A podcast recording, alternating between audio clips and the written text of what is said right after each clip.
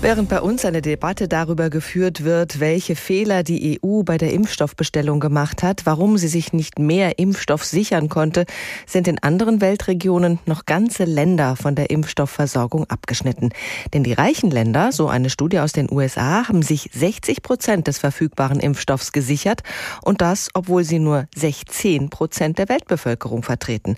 Darüber habe ich mit Dr. Maximilian Gärtler gesprochen, Arzt am Institut für Tropenmedizin und internationale internationale Gesundheit der Berliner Charité und für Ärzte ohne Grenzen aktiv. Herr Dr. Gärtler, wenn wir über die Corona-Pandemie reden, dann blicken wir meist auf Deutschland, Europa und die USA, wo es auch besonders viele Tote gibt. Aus Afrika insgesamt hören wir wenig. Fast drängt sich der Eindruck auf, dass es dort gar nicht so schlimm sei. Sie selbst waren vor kurzem für Ärzte ohne Grenzen in Ruanda. Welchen Eindruck haben Sie vor Ort? Ja, das ist der Eindruck, der erste ist genau der, den Sie schildern. Dabei muss man sich aber klar machen, um die Fälle zu zählen, benutzen wir ein anspruchsvolles Testverfahren, nennt sich PCR, auch wenn es jetzt hier jeder kennt, steht in vielen Ländern Afrikas nur sehr, sehr eingeschränkt zur Verfügung. Und wenn wir nur PCR-positive Fälle zählen, dann finden wir einfach da, wo wenig getestet werden kann, wenige. Der Eindruck, den wir jetzt vor Ort gewinnen von den Teams, vor allem im südlichen Afrika, ist, dass die Kliniken teilweise überfüllt sind. Es werden sehr viele Patienten mit schweren Atemwegsinfektionen eingeliefert. Das schwillt im Moment etwas an, was wir hier einfach nicht erkennen können mit den Fallzahlen und den einfachen Zählungen. Afrikas Bevölkerung ist ja sehr jung. Wie sieht es da mit der Sterblichkeit aus? Das ist total richtig natürlich. Der Anteil der sehr alten Bevölkerung ist wesentlich geringer als in Europa. Wir kennen aber aus den meisten afrikanischen Ländern auch keine verlässlichen Daten zur Übersterblichkeit, zum Beispiel aus den letzten Jahren, um jetzt vergleichen zu können und wirklich sagen zu können, was los ist. Wir müssen annehmen, dass viele Menschen sterben, ohne überhaupt in die Krankenversorgung zu gelangen. Es ist richtig, vielleicht trifft es viele sehr junge Menschen, bei denen der Verlauf harmlos ist. Aber deswegen ist nicht die Infektion generell harmloser als hier. Die Impfungen in den westlichen Ländern laufen unterschiedlich schnell, aber das Ziel ist überall im Laufe dieses Jahres noch unter Umständen schon im Sommer die ersehnte Herdenimmunität zu erreichen. In den Ländern Afrikas ist davon überhaupt nicht die Rede. Dort könnte es erst in zwei Jahren überhaupt soweit sein. Eigentlich müssten wir ja alle ein Interesse daran haben, dass das Virus weltweit eingedämmt wird, damit auch weniger Mutationen entstehen können. Zieht man da nicht an einem Strang? Ist das überhaupt das Ziel?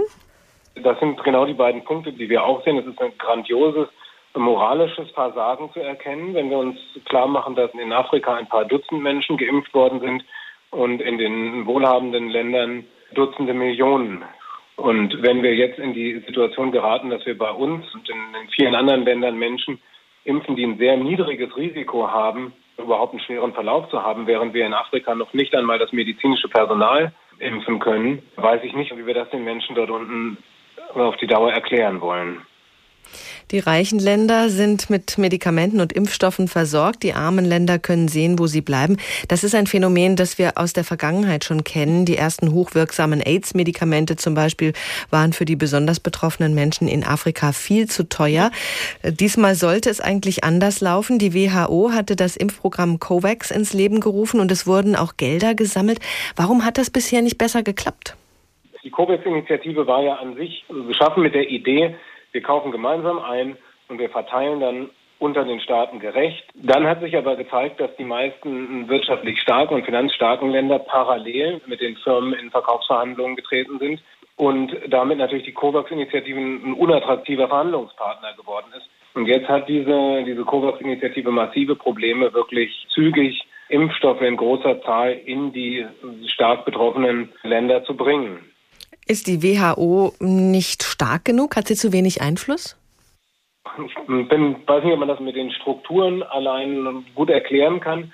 Hier sehen wir ja einfach einen Marktmechanismus auch wirksam werden. Wenn es Parallelverhandlungen gibt mit finanzstarken Partnern, die attraktive Preise zügig bezahlen, dann ist die COVAX-Initiative kein Partner mehr. Und das war von allen teilnehmenden Ländern anders verabredet worden.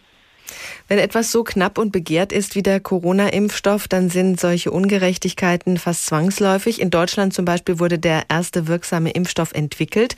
Trotzdem herrscht sogar hier Mangel, an dem offenbar auch Geld und politischer Druck nichts ändern können. Sie schlagen nun vor, den Patentschutz für die Impfstoffe aufzuheben. Was würde sich damit ändern?